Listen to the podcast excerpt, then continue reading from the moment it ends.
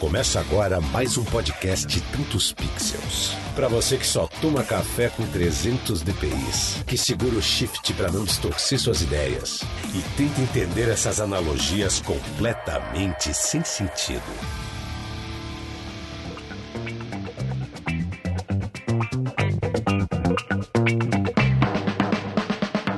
Saudações, galera. Sou Lucas Aldi e esse é o Tantos Pixels Podcast, um episódio sobre vida de fudido, ou seja, dos designers gráficos. Chegou a vez de vocês. Né? A gente não falou nada sobre design ainda desde o primeiro episódio, mas eu quero trazer esse tema aqui.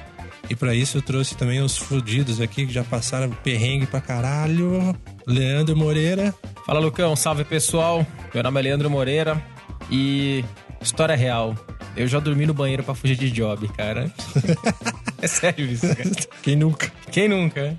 Tô aqui com o Leandro Petreca, Kurt. Olá pessoal, aqui quem fala é Leandro Petreca e eu já usei bastante aqueles mouse de bolinha. Você tem que arrancar a bolinha e depois limpar aquela sujeirinha que ficava lá dentro. Puta, aquela cranha. Aquela né? cra craca, craca de bolinha. Resquício de cheetos no, no, no mouse. Pelo de gato. Pelo de tudo- gato. tudo tem direito. Maravilhoso isso. E quando falhava, a gente jogava na parede de raiva. E eu sou da época que se imprimia cartão de visita na impressora matricial, velho. Vamos então pro bloquinho aí de e-mails e recados rapidão e depois a gente já entra na pauta.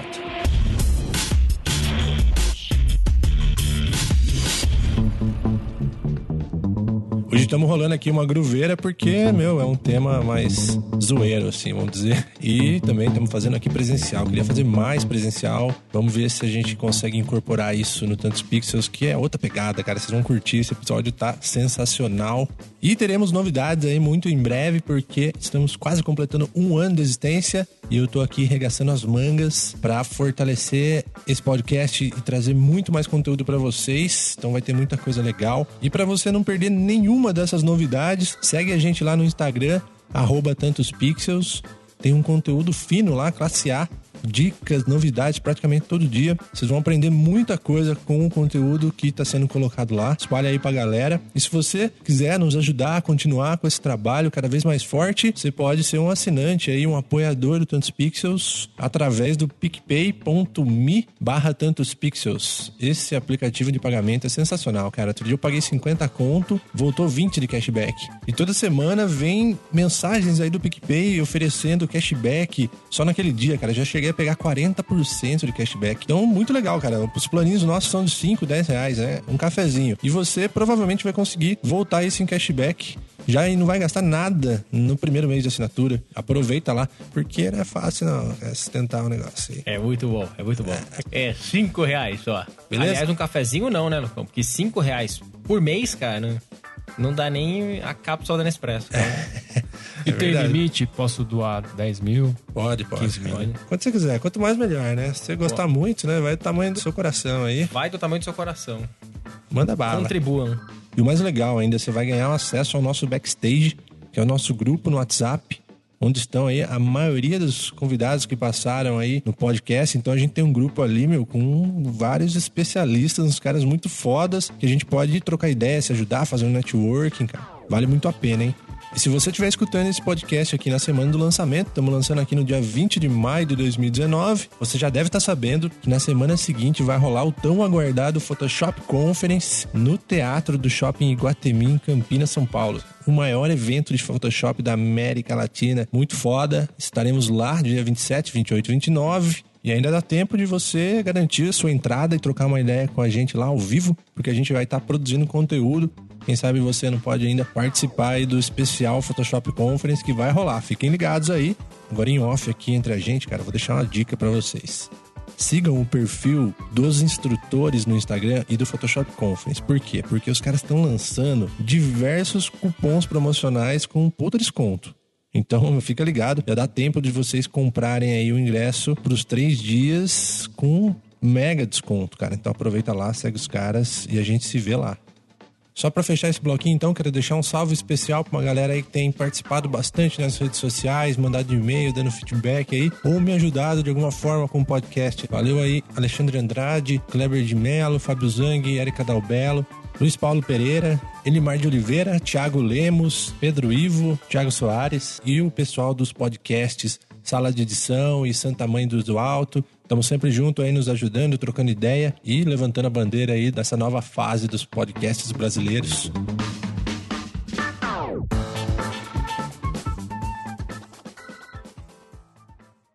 Tantos Pixels, sua fonte de conhecimento criativo. Então vamos lá, entrar na pauta. Tô aqui com os Leandros, Leandro Moreira, Leandro Petreca. É muito Leandro nesse programa, né? Pelo amor de Deus, Puta cara. que pariu, tudo Tinha que ter outro L. Lucas aqui também pra ficar o quê? Meio hermético, cara. Eu até convidei o Lucas, mas o cara não. não Simeonato. Bufa. Não deu. Mas o que eu quero trazer com vocês aqui é o sofrimento, cara. A dor de quem trabalha, trabalhou ou trabalha na profissão designer gráfico. Eu acho que vocês vão concordar com a gente. Não que seja ruim, mas que a gente passou perrengue com essa profissão. E, meu, principalmente quem começa nessa carreira, parece um negócio glamuroso. Eu sou designer. Tô louco, cara. Nossa, você é foda. Você é foda, né? Você é um artista. Só que não é bem assim. Você começa aquele. Não No, no no né? underground, hein? Na boca de porco mesmo. Eu acho, que, eu acho que o primeiro ponto que a gente tem que enfatizar é a maravilha das pessoas que escrevem designer. Você faz designer, filho? tipo, É eu acho verdade. isso maravilhoso, cara. E não precisa ir muito longe, não. Esses dias eu vi, cara, num notebook da Samsung, de mostruário. num- eu, eu posso fazer merchan aqui? não? Pode, pode. Então foda-se. Eu não vou ganhar nada com a Fast Shop, então, mas foi na Fast Shop. E, cara, o vídeo de apresentação da Samsung tava escrito Desing. Nossa. Não é zoeira, cara. Eles tinham trocado o N pelo G, tava Desing. Cara. Mas hoje em dia até que tá mais tranquilo, cara. Quando começou, designer, design ou designer era uma palavra que ninguém conhecia. E pra você explicar o que que você fazia pra um parente, tio, era difícil também. Explicar publicidade pra tio, tia, parente, vô, vó, é difícil. Imagina design, cara. Só vou explicar pra vocês que, meu, fiz minha contribuição aí de mais de 15 anos nessa profissão. Tipo aqueles caras que, veterano de guerra, tá? Volta faltando duas pernas, tá ligado? Fudido, falando assim, cara, já fiz o que eu tinha que fazer. Tenente Dan do, do Forrest Gump lá. com- Exatamente. Exatamente. É isso que vem na minha cabeça quando eu, quando eu falo, porque eu não tô mais nessa profissão, cara. Eu lembro do Forrest Gump. É, exatamente. Ele. Veterano de guerra, aquele chapeuzinho de Réveillon, assim, na cadeira roda, tá ligado? Fudido, fudido, mas tá lá. Exatamente, Tá, tá, feliz, tá porque rindo, de fudido. tá transando. Vocês vão entender por que que tem esse título aí, Vida de Fudido. Então é o seguinte, eu tô aí, já esse tempão aí, passei por essa, essa fase aí, todas as fases, na verdade, eu quero comentar com vocês, perguntar pra vocês como vocês começaram nessa profissão. Fala um pouco aí do, do passado aí. Vamos lá. Comecei, cara, quando meu pai me obrigou a começar a trabalhar, com os 16 anos. E brincadeira, ele não brigou. Ele fez uma pressãozinha só. E daí eu comecei a trabalhar como office boy, assim, numa empresa que era uma clichêria. Eles faziam clichês pra impressão em caixa de papelão. Cara, clichêria teria um significado tão mais legal, cara, do que isso. Que, tipo, dá a impressão que a galera que produz clichê, velho. Tipo, sei lá. Pois é, eu não sabia quando eu entrei lá que clichês. Eu também não, isso. cara. Novidade. No sentido literário, você tá falando? É, exatamente. Tipo assim.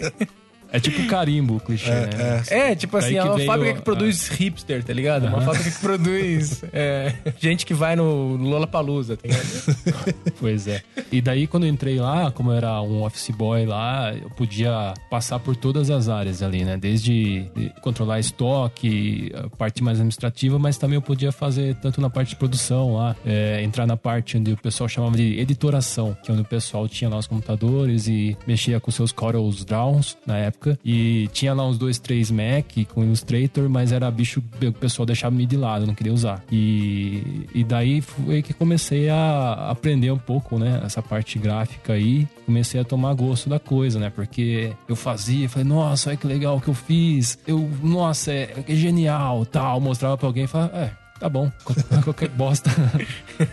Tá bom, igual Moisés, né? Tá bom, Moisés. bom. Toma aqui 80 reais. E aí, eh, mas passando é, um tempo ali, comecei a aprender, né, a usar. Na época só se usava CorelDRAW no Brasil e por muito tempo ficou só CorelDRAW. Aí mais para frente eu saí de lá, comecei, eu entrei na faculdade, comecei a fazer tecnólogo em, em web design, é porque é, combinava as duas coisas que eu gostava bastante, que era o design e a tecnologia ali, né, o desenvolvimento e tal. E aí terminei a faculdade comecei a fazer as duas coisas, né, tipo, tanto design gráfico, pouco menos, né, e mais web design. E assim foi, até uma hora que encheu o saco e fiquei só com desenvolvimento de sistemas. Abandonou também. Sabe a decisão, né, Kurt? e aí, Leandro?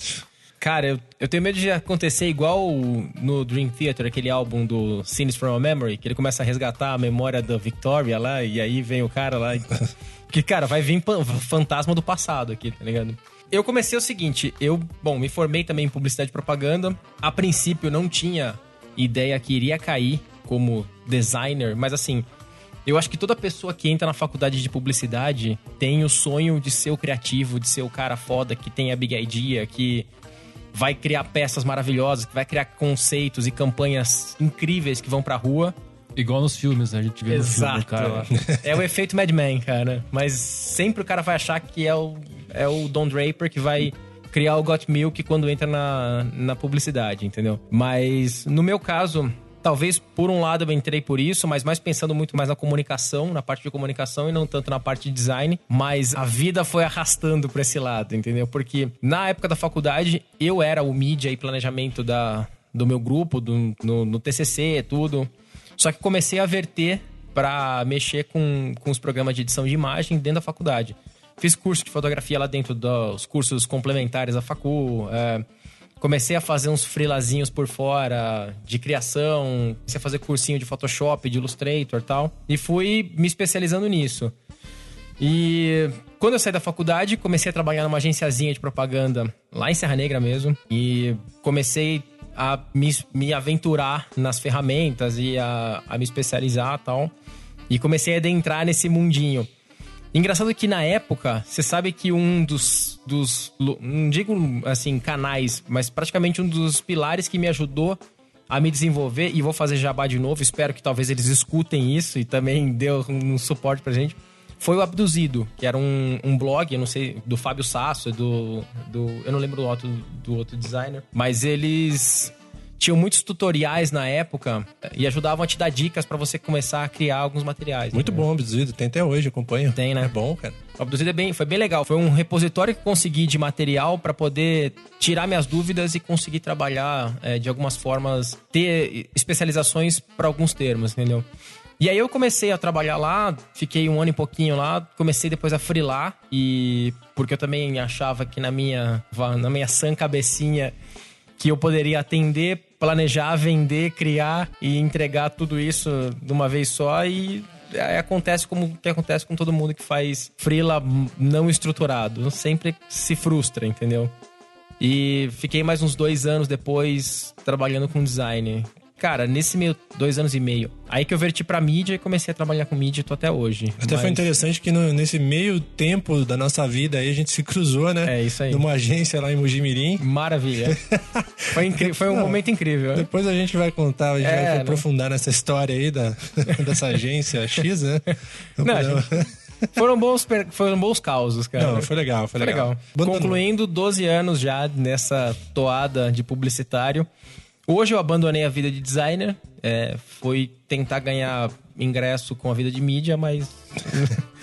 mas hoje, assim, é, eu acho que foi importante porque a visão que você tem hoje, mais holística em relação à campanha, te dá um, um viés diferente. Porque, por exemplo, por mais que você atue como mídia hoje, muitas vezes um teste AB de peça que você faz, a criação da peça faz diferença na hora do clique, da conversão. Então, são coisas que te ajudam a, a ter o desenvolvimento melhor da tua campanha, tendo um olhar mais crítico para a parte criativa, entendeu? Então, esse ponto é importante. Isso é legal, isso é legal, porque realmente, se passar um tempo imerso nessa, nessa onda do design, você cria toda essa sensibilidade com percepção de cores, com formas e harmonia e tal. Isso é aplicado em qualquer outra parada. Por exemplo, agora quando eu tô editando podcast, por exemplo, e tratando o áudio, eu me sinto como se eu tivesse ali no Photoshop fazendo um levels e curvas no equalizador aqui, fazendo o tratamento do áudio. E acaba que levando toda aquela expertise da profissão em outra pa- parada. Se fosse vídeo, por exemplo, eu já fiz algumas coisas, não é minha pegada, mas também eu levo toda essa bagagem pra fotografia e, e tudo mais, cara. Isso é interessante. Não, faz todo sentido, porque querendo ou não, é, esses ajustes finos que a gente faz, é, obviamente que na para edição de vídeo ele é muito mais de áudio e vídeo ele é muito mais sensível do que do, do que em outras áreas. Sim. Mas te dá aquela visão mais completa de como você trabalha o criativo todo, não só partes, entendeu? Ver o, o, o bicho inteiro, assim, né? É. Vou falar um pouco da minha história aí pra vocês, uma triste história. Quer um violino? Por que, que é vida de fudido, né? Eu tenho que falar. A profissão. A gente não vai também massacrar a profissão. Eu fico feliz quando eu vejo um designer realizado. O cara que fala, puta, esse cara é foda. Tem isso? Então, velho. Nós estamos aqui. Devia ter trazido um cara realizado. É, então você, você, Pra mostrar trouxe outro três, lado, né? Exato. Trouxe três fudidos pra falar, cara. Ah, foda-se, vamos falar a nossa vida aí. Mas enfim, cara, assim, eu sempre curti computadores desde que eu era molequinho. Eu tive aula no, no colégio objetivo daqueles monitores com fósforo verde lá. Eu fui encanando e aí a partir daí fui, né, minha mãe me deu 4, 386 DX2. 386. DX2, eu acho que é isso aí. E desde cedo, cara, com 15 anos já comecei a entrar como assistente de, de criação numa gráfica, que imprime nota fiscal, faz cartão de visita, né? Essas paradas mais desgraçadas da, da profissão.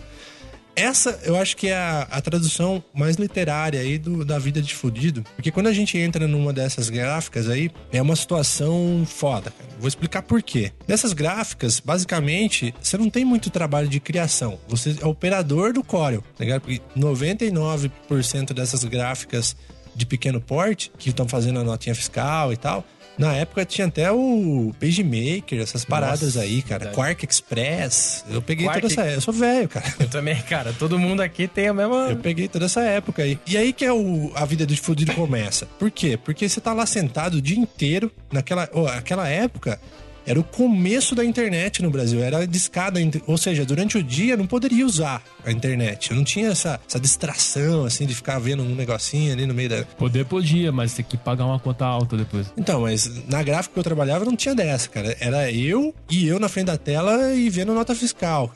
Bloquinho, talão de não sei do que, de pedido. E a bola de ferro no pé. E a bola de ferro no pé, cara. Aí começa por aí, né? A oportunidade e aprendeu o, o- sistema lá, aprendeu um core, alguma coisa assim, e já vai. E aí você pode fazer outras coisas, vai evoluindo. Cartazinho de supermercado, açougue, essas paradas. E aí você vai. Lá. interessante ali. A, a coisa mais criativa que você desenvolvia na época era o cartaz do, do açougue ali, do, do- de- do rapaz. que você podia falar- colocar uma tipografia ali. Dava um tapa na picanha. Dava. Só um que- tratinho na picanha, né? Um, É, umas cursivas de chamada, quinta especial da, da carne, tá ligado? Só com um pacote de fontes que vinha no Windows. é, ou então naquelas revistinhas que vinham CD com vários. Pode né, crer. Bagulhinho ali. CD Expert. CD Expert. Lembra? é. A nossa fonte de assets era essas paradas aí, Era, velho. cara, Ninguém era. tinha nada. Era um CD que vinha do, do Corel, que tinha uma biblioteca lá de, de, Tinha clip- vetores. Tinha, tinha É. biblioteca de clipart, Clip arts, que é. você comprava externo, tinha biblioteca de fonte Exato. e tinha biblioteca de imagens, tipo de galeria. Nossa, textura, aquelas texturas horríveis do Shutter Corel. em CD. É, nossa. Primeira vez que você pega um CD desse com um monte de fonte, estava acostumado só com aquele meia dúzia de fonte do Windows, é a desgraça a sua vida, que você fica meia hora escolhendo uma fonte. Meu Deus, opção. ainda. É. Aí começou a vida de fudido, né? Porque, beleza. Depois eu fui passando por algumas gráficas e nunca melhorou. eu sempre foi essa merda. O pior é, que- é, eu entendo, porque eu também sou de Tapira, né? Pode falar a cidade? Pode, né? pode. Pode, a gente. Tapira tá ouvindo, o prefeito tá patrocinando esse No interior, o pessoal explora bastante, cara. Nossa Explora senhora. Muito. E eu entendo a sua dor. Eu vou te falar, eu ainda trabalhei, mais sendo jovi- novo, né? Você era novinho e tal, o pessoal ainda mais precisava. eu trabalhei numa gráfica também, cara, e era muito divertido. Porque, tipo assim, uma parte era o escritório, aí era fechado, pro outro lado já tinha as máquinas que É. você fazia impressão. Então, tipo assim, parecia um, uma, for, uma fornaia, tá ligado? A estação ferroviária. do- Parecia que você trabalhava ali na central do, do, do Brasil, sei lá. né? Pô, você passava o trem Na do Casa lado. da Moeda, assim, né? é, é. Exatamente. E o que era mais legal é que era assim, tipo, o banheiro ficava do lado da máquina. Ou seja, cara, era impressionante. Quem cagava sentia o cheiro ali da, que eu tava imprimindo o negócio. Mas não, eu passei uma situação tipo essa, só que pior, cara. Muito pior. Você não imagina como que pode ser pior do que isso. Ó, a gente tá falando de gráfico offset, galera. Eu não citei antes Exato. porque pra gente é muito natural. Mas imagina só, agência, pá, é outra coisa. Gráfico offset, é os negros que tem a maquinário lá colocando chapa e rodando o dia inteiro, carimbando o negócio. A situação que é pior que essa é o seguinte: imagina que eu tava numa grafiquinha pequenininha que nem essa, divisória daquelas de papelão compensado, sei lá o quê, dividindo para a seção das máquinas. Só que quanto mais merda é a gráfica, menos recursos ut- utilizam. Ou seja, aquela máquina off- offset, para pequenas gráficas, ela é monocromática. E para rodar uma coisa colorida, ele tem que passar quatro vezes na máquina e trocar essa tinta da máquina. É exatamente o que tinha lá. Exato. O que acontece? De vez do cara usar um solvente profissional, né, e tal, não, é gasolina. Nossa. E aí o que acontece, cara? O cheiro da gasolina, o vapor da gasolina vinha na minha cara, velho. Duas horas dentro da gráfica, eu já tava em sopa de gaso... cheirando gasolina. Puta que pariu. Eu acho que eu tenho problema com rinite até hoje por causa dessa merda aí, cara. Cara, é bom porque vocês podiam fazer um freela com quem produzia metanfetamina do lado, porque mascarava o cheiro com aquilo ali, né, cara? Tipo, você podia ter uma fabriquinha de ali do lado. Se fosse hoje em dia, com o preço da gasolina, acho que eu ia comprar o sorvete. É verdade. Porque a gasolina Ah, tá tá. cara. Não, foi foda, cara. E e assim, o que era chato, além de não ter essa parte criativa, teve o desenvolvimento do software, isso foi legal. Vou falar também da parte positiva. Querendo ou não, né, o, o Corel, ele é prático pra quem faz pequenas coisas, assim. A gente fala mal dele pra caralho, mas ele é um software prático. E eu fiquei muito ágil nele. Eu, tudo eu colocava com atalho. Então eu fazia um negócio meio que mecânico, assim, meio que automático. Sei que era do teclado, né? É, lembro. Puta, legal. Tanto que minha, minha transição pro Illustrator foi, foi foda. Demorei, assim, sei lá, um ano xingando o Illustrator porque realmente é, uma, é diferente. Eu li uma frase esses dias aí que é a maior verdade. Sabe o que é o maior responsável por designers no mundo, no Brasil? É o torrent do Photoshop, cara. O torrent pirata. É, lógico. Sim. Porque a partir do momento que o cara tem o software na casa dele, ele virou designer. Exatamente. Porque até então, você não tinha outra ferramenta tão potente ou tão importante quanto o Photoshop para poder fazer edição de foto. Aquele Photopaint do Corel era um show de horror, né? cara? Nossa, cara. Nossa. Impossível. Cara, Impossível. Era é, bizonho, assim, sabe? Mas convenhamos, se alguém aqui comprou o CD do, do Corel, cara, tá de parabéns, porque eu nunca vi um nego que comprou o Corel original pra instalar na Não, máquina. Tipo, igual o cara que comprou o WinRAR ou comprou o WinZip e pagou aquilo, cara. É verdade. Porra, esse cara é idôneo. Eu é um acho- canadense. Eu acho que é- era absurdo, porque na gráfica que eu tava, o cara tinha um Corel original, um só. E o resto era tudo pirata. eu falei, por que, por que, que Mas você que que você comprou, comprou um só, cara? Tipo, Mas era um computador só? É, Não, tinha, tinha é. vários, né? vários? É?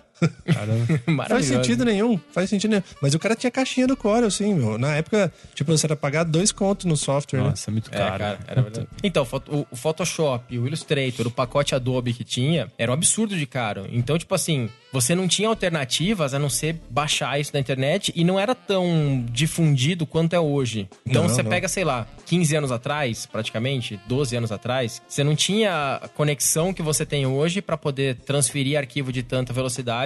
Aí ou era camelódromo, que você tentava buscar os paralelos lá, ou alguém que tinha que compartilhava contigo o software.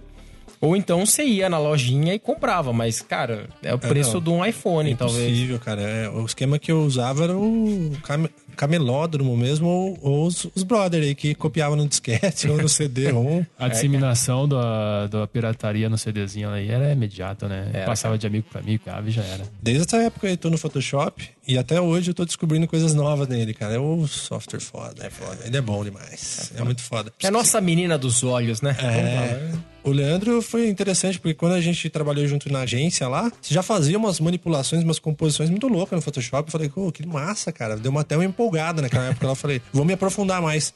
Até então, eu só era um designer mais de layout. E aí eu comecei a me interessar mais aí em fazer composições cada vez mais complexas. Então, é, é isso aí. legal porque talvez seja muito da origem. Porque, por exemplo, você começou com a diagramação. Sim. Eu é, comecei mais na parte de composição e de manipulação de foto. Então, tipo, acho que isso determina um pouco a tua vertente de design que você vai seguir. Eu não sei se tem o fato também de eu, desde moleque, eu desenho, gosto de desenhar, pintar, ter essa ve- veia mais da arte, da artística. Isso, Sim. acho que isso te reflete na parte da composição digital, entendeu? Então, talvez seja isso. Você tinha um, um foco, um viés muito mais forte no design, na, na parte de estruturação. E em Sim, Illustrator sim. você manjava É. pra caralho e fala, porra, então rola uma. Uma Uma, sinergia. troca, é, uma sinergia, uma troca de, de, de experiências, né? O que mais a gente pode comentar desse passado? Pra gente fechar um bloco sobre o passado interessante. O que a gente utilizava na época, né? Corel, todo mundo, Photoshop. Fora todo mundo Photoshop. Passaram é, por PageMaker, Quark Express. PG Maker, nunca me atrevi a abrir um PG Maker. Eu usava bastante, por causa de eu ter uma- um lado web designer, eu usava também o Fireworks. Fireworks, Dreamweaver. O saudoso, falido. livro eu usei um pouquinho, mas daí Falecido, na verdade, Fireworks. eu- Fireworks. Tinha mais um que eu não consigo lembrar. Flash. Flash morreu. Flash. Flash. Profissão, flasheiro. Nossa, ganhei bastante dinheiro. Profissões que acabaram, né? É, Cara, profissões distintas, flasheiro. Eu né? estudei bastante Flash, ganhei bastante- Eu dinheiro lembro. com Flash, na hora que fiquei... Nossa, agora eu sou a lenda do Flash, o Flash morreu. Eu passei vários jobs pro Leandro, pro Kurt. porque ele era bom de Flash pra caramba, fazendo animações. E o cara, a gente tava ganhando dinheiro, cara, fazendo site, falando, porra, que foda esse site que animado aí, esse menu muito louco. Pô, aí. Aí Steve Jobs falou, acabou o Flash. Acabou, Vai chega. Purguinho do Flash. Que pariu. Cara, eu lembro disso, velho. Tipo, era, era uns troços bizarros, né? Você vinha. Era coisa que assim, entrava menu girando e batia na tela, aí entrava um bichinho do lado. Pra que isso, cara? Todo mundo queria. Pra que, cara? É. Todo mundo queria essa porra aí. Ah, os caras saltaram, fizeram um salto, tipo, era do GIF animado no máximo, de repente o cara tem um site inteiro que faria, fazia o que quisesse. Daí eles, tipo, o brasileiro não sabe brincar, né? Então, foi pra. Mas olha que interessante, pensando um pouco no mercado dessa época, era bem diferente. Eu tô tentando lembrar aqui como que era, mas é o seguinte: tinha poucos designers competentes, poucos que produziam sites em Flash, que poderiam fazer uma- alguma coisa em Photoshop. E tinha os sobrinhos também. né? Quem, mas quem fazia era assim, são poucos, cara. Mesmo assim a gente não ganhava muito dinheiro. né? Não é. Mas eu acho que é muito porque também a gente era do interior. É, Também. A gente tava no ponto. lugar errado, eu acho. Por isso que a gente fala que a gente não deu certo como designer. mas eu acho que a gente tava no lugar errado. E É. eu percebi isso logo depois que eu saí de Foi, nossa, tava perdendo meu tempo. Ah, é. Uma dica vendo? pra vocês. Realmente, é interessante explorar, sair um pouco da zona de conforto, né? Que tá na cidadinha ali, fazendo pro tio, pro, pros parentes aí. Todo mundo começa assim, pegando um jobinho ali, o outro fala. Pô, aquele cara lá faz uma artinha ali, eu tô precisando de um cartaz. Aí, aí vai. E a gente, no começo de carreira, não sabe administrar essa parada. Quando você é um freelas, tem que, que nem você falou, você tem que atender o cara, tem que fazer o projeto, você tem Brifar que... o cara, você Tudo. planejar. Aí você ficava lendo nas revistas, nos blogs, assim, ah, o case de tal pessoa, aí cobrou tanto mil. Falei, nossa, caramba. Aí você chega pro seu cliente lá no interior, lá assim, pra quanto que é pra fazer isso aqui? Ah, um quarto do preço ali. O cara, você tá louco? Você tá maluco? A coisa que eu mais vi é tabela de referência pra ter. Tem, a- bom, hoje você tem a A Sinapro. Degraf, né? É, tem, a- tem a da Digraf, tem a da Sinapro também, que é de, de propaganda, que tem a tabela de valores de serviços. Uma vez eu apresentei para um cliente, falei assim, ó, é o seguinte, eu tô te fazendo um orçamento, cara, que é 95% de desconto do valor da tabela Sinapro. Se você mesmo assim não quiser fechar, não tem problema, cara, porque olha, se eu baixar isso aqui, eu prefiro trabalhar de graça pra você, cara, porque... Se você mostra o preço, tipo assim, óbvio, é igual tabela de referência de anúncio de mídia, cara. Você sabe que você tem um valor que algumas emissoras trabalham pra ter margem de negociação, tal, que você tem por volume. Mas é- era surreal, por exemplo, 400 reais a hora de um planejador. Se você cobrar isso num trampo e incluir, por exemplo, a hora do planejamento, a hora do atendimento, a hora da criação, o valor do job que você desenvolve, o valor daquele, da, da, da edição de foto, da pós-produção, fechar isso num pacote, esses caras que fecham freela, meu, o cara cai de costas, ele não vai fechar nunca, ele vai rir da sua cara e sair andando, entendeu? E um outro problema também é a gente como autônomo, a gente tinha que ser bom é, tudo, não só desenvolver um bom layout, uma coisa assim, é, fazer uma boa arte. A gente tem que ser seria bom em conversar com o cliente, é, negociar com ele, fazer lá um contrato, precisa atrás um advogado. Ou senão você fazia. No começo a gente fazia sem contrato, sem nada e tomava. Sempre. Putz, ó, quem nunca? É interessante pra quem tá. De repente alguém tá escutando e fala assim: puta, meu, os caras tão me fodendo a vida. Eu tava querendo ser designer aqui, fazer o. Eu não queria fazer isso. Mas assim, a experiência que foi gerada nesses empregos fixos foi de uma boa valia, assim, né? Também não devia ficar muito tempo na gráfica, né? Acomodei um pouco. Tempo com gráfica, passei em editora de livro, também deu uma outra percepção. Ó, upgrade. Mas a agência de publicidade é uma outra pegada. Já é, pra quem tá querendo mais uma parte criativa, tem que mirar nisso, nessa pegada de, de agência, nessa vibe que você mais se encaixa, né? O Leandro sempre teve essa vibe de mídia.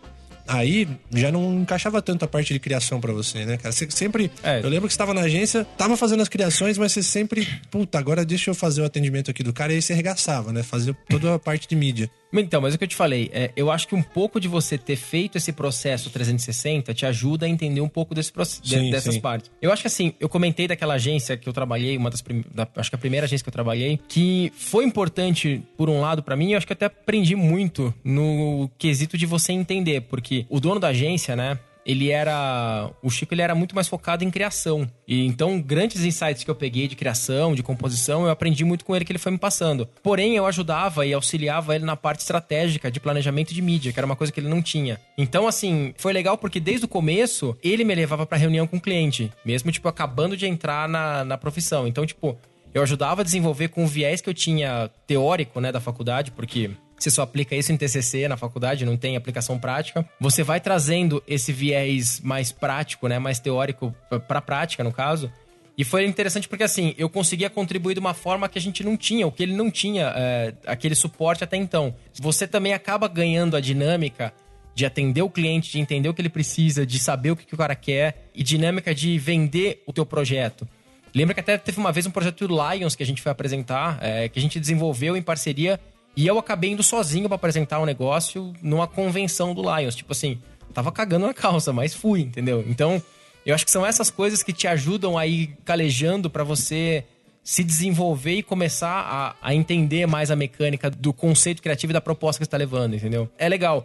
Eu acho bom pelo lado de você atender, planejar, criar e desenvolver a cadeia toda porque você sabe exatamente o que você vai fazer. Se numa agência ou em qualquer sistema não tiver muito bem alinhado o atendimento, planejamento, criação, produção, mídia, se você não consegue ter esse ecossistema muito bem azeitado, a chance de dar merda é muito grande, porque um ruído de comunicação, uma falta de compreensão do cliente passando do briefing para dentro de casa, ou o próprio atendimento não passar isso para criação, para mídia, pro planejamento, é fadado ao erro. Então, Sim. é, a gente até brinca que o, plane... o atendimento ele acaba sendo a pecinha mais importante do, do processo, né?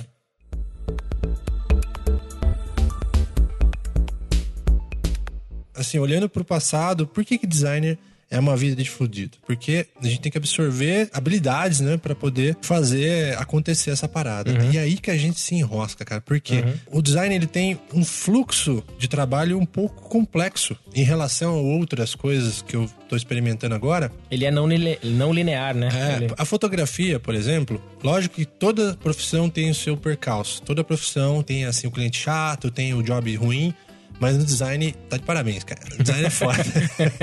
o que acontece? Na fotografia, por exemplo, a gente faz uma imagem, produz, entrega, acabou, cara, entendeu?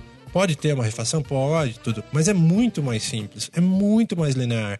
Lá no design gráfico, você depende de N fatores, como redação, briefing do cliente, o cara passou informação torta, uma questão muito pessoal sobre o que é bonito ou é feio, muito relativo. Você faz o trabalho, a gráfica cagou, depende do fechamento de arquivo, do cara que vai receber esse arquivo. Tem zilhões de fatores no meio do caminho que não tornam essa, esse ponto A ao ponto B, que é a, a solicitação e a entrega, uma coisa simples. Uma coisa line- é, linear, né, no caso. E acho que tem outras, outros percalços no meio do caminho que você tem que se adequar que pode comprometer a tua entrega. É, já aconteceu de você, a gente desenvolver logo em cima de briefing, em cima de conceito, defender o conceito, e o cliente fala assim, ó, eu não uso vermelho. Eu não, eu não quero vermelho no meu logo. Meu logo tem que ser azul, azulão, porque eu gosto de azulão, cara.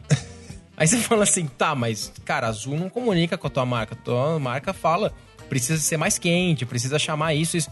Não, mas põe azul. Põe azul porque azul vai dar certo, entendeu? Então, são coisas que assim, você tenta defender do teu lado, você tenta explorar para que você consiga ter argumentos factíveis para poder defender um conceito e não consegue porque você tem uma outra pecinha ali do outro lado que também tem os ideais dele e acredita naquilo, saca? Então, Aí você tem vontade de dizer, ah, então vai cagar, então eu não vou, te- não quero você como cliente. Mas daí você pensa, ui, minhas contas pra pagar. Ó o boleto. é, Tá bom, o boletinho aqui, ó. Eu faço é azul, é. tá bom, Ah, vai cagar. vai ficar lindo azul, cara, você não tem ideia. Mas então, tem, tem uns clientes, cara, que eu não sei porque ele contrata, porque ele mesmo vai fazer. Ele, É. ele quer do jeito dele. Faz, cara. Faz sozinho. Não adianta. Ele pede, É isso. contrata um É profissional pra fazer, ele quer do jeito dele. Isso é o pior cliente que tem. Eu queria entrar na cabeça de um cliente desse e ver como é que ficou na cabeça dele, assim, pra, pra- na cabeça dele deve ter ficado animal. Ele só contrata incrível, né, pela cara? preguiça de fazer, eu acho. Porque ele não vai largar o osso. Eu tô dando a minha, minha defesa, meus argumentos, todos baseados em, né, na bagagem que a gente tem. Eu coloquei essa cor porque ela causa isso psicologicamente. Tamanho da fonte, o logo é pequeno, no clássico, né? Porque senão fica feio. Aumenta o logo, essa porra. Logão estouradão. A gente vai chamar Logão estouradão esse episódio, cara. É um clássico. É um clássico. Põe aquela fonte lá, Papyrus lá, aquela brush script. Papyrus. É, putz, cara, não, vamos falar um pouco dessas fontes aí. Aliás, porque, é. depois a gente pode até retomar isso. Fontes proibidas. É. Vou- Vamos falar no próximo bloco de fontes proibidas para designers. Mas assim, o que a gente pode deixar de dica, já para concluir esse bloco, no passado, como seria começar a carreira de uma forma menos desastrosa, menos merda? Eu acho que você tem que passar por isso, cara. Porque é tipo moldado no fogo, sabe assim? Pro viking virar viking, ele tem que jogar no meio do mato ali, matar o lobo com o dente, aí fala, beleza. Então agora eu tô. Faz sentido. É, eu Você tô. sobreviveu depois de uns meses. Exato, exato. Ai, caramba. Mas ouvindo vocês falarem aí agora, é, eu acho que o mais certo a pessoa vai começar novinho, né? É entrar como estagiário numa agência aí. Preferência se você morar no interior, é, desapega, muda aí pra uma cidade maior. Entra numa agência top, quer dizer, não sei se você vai conseguir, mas. Porque você vai precisar muito ganhar experiência. E como o outro meu xará Leandro falou aqui, você vai ter contato com pessoas que fazem um bom atendimento, vai ter pessoas que fazem um bom briefing. Vai aprender tudo isso a fazer direitinho. Vai, tipo, você vai ser. fazer. terminar a sua formação ali. Vai aprender como funcionam todas as engrenagens. E você pode evoluir lá e ficar lá mesmo. Ou se você quiser ser você mesmo, autônomo, você já sabe mais ou menos ali como funciona o esquema. Perfeito, cara. Boa dica, porque trabalhando ao lado você absorve muita coisa, cara. Dá um salto rápido. Acho que é uma boa dica mesmo. Você trabalhar de repente num- numa agência que tem alguém bacana que você possa evoluir junto, aprender, extrair o máximo dele. Porque o design gráfico é uma profissão complexa. Eu dei aula de design, ainda dou aulas há muitos anos. E assim, quando eu vou começar a falar de design gráfico, o pessoal me procura e fala assim: Legal, então vamos começar as aulas. Eu quero entrar nesse mundo e tal. Você me ensina Photoshop e Cora? Eu falei, não, calma aí. Primeira coisa que você vai aprender é por É o que seu fazer. gestalt, É. o tal do seu gestalt. Vamos aprender as teorias, as psicologias, a parte teórica antes de você colocar a mão no computador, cara. A gente vai rabiscar na mão, a gente vai fazer sketch, a gente vai usar lápis, a gente vai fazer um monte de coisa. Por que você tá fazendo isso? Qual o propósito? E assim por diante, pra chegar lá. Então não é uma profissão simples que você consegue ensinar rapidamente pra alguém. Quando você tem essa percepção de contrastes, de formas, só de tipografia, cara, é um universo Pra você descobrir, né, ter um- uma sensibilidade, um bom senso para utilizar e conhecer famílias de fontes. Quantos tópicos tem na carreira de um designer, né? Fontes, por exemplo, é um. Essa parte da Gestalt, dominar, não adianta, parece complexo, não sei o quê. Tem que colocar na prática para a pessoa sentir esses conceitos da Gestalt, psicologia das cores, coisas básicas e software tem que saber. Não adianta, é uma ferramenta que você tem que dominar, você não precisa ser um gênio naquilo, mas é o mínimo que se espera do designer que ele tenha habilidade para conseguir executar as ideias de uma forma instantânea, como se fosse dirigir um carro, né? Você precisa fazer tal função no Illustrator, no Photoshop, você tem que saber fazer aquilo lá, você não tem que ficar quebrando a cabeça. Uma coisa que a gente pode explorar no final é isso, como ganhar dinheiro com design. Você tem que ser bom.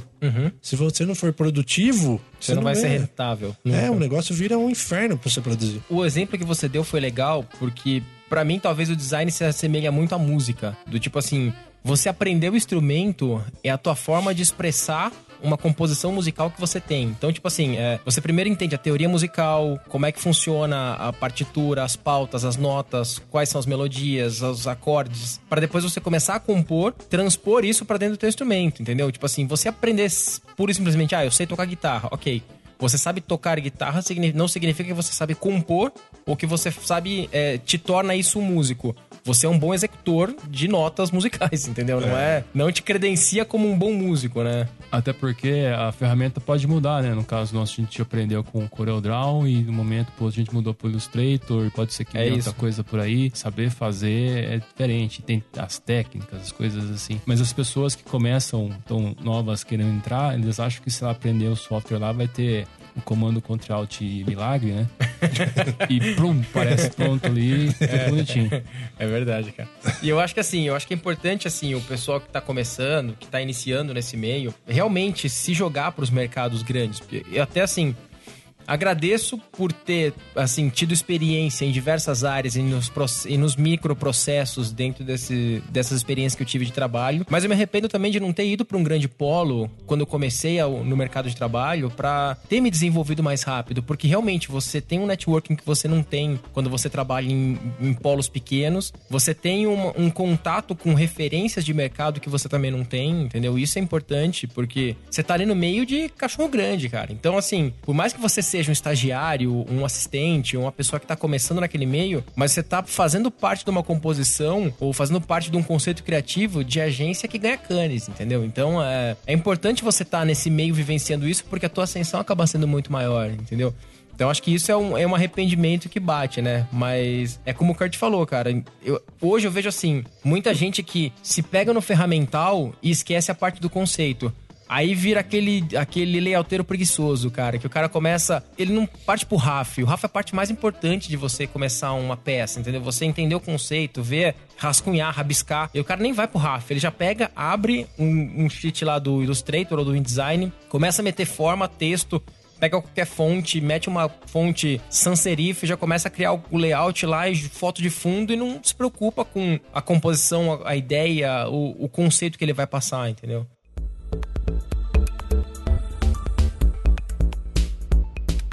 Que a gente pode comentar aí? Fontes? Cara, tem tanta coisa. Fonte acho que é o, o, o, básico, né? A premissa básica. Hoje, eu acho que tanto massificarem, eu acho Comic Sans legal, cara. Ah, não acredito.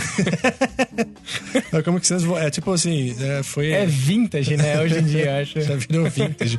Quais são as fontes proibidas dos designers gráficos aí? Fala aí. Ó, Brush Script é proibido. Script, totalmente. Mistral, Brush Mistral, é a mesma Deus coisa. Me livre. É. Lúcida Console. Lúcida também, Console. Também é horrível. A, a Comic Sans, já que ela não deve ser mencionada aqui. É. Você sabe que Arial com kernel baixo é legal, Você cara. me falou uma vez, isso então, faz todo sentido, cara. Eu...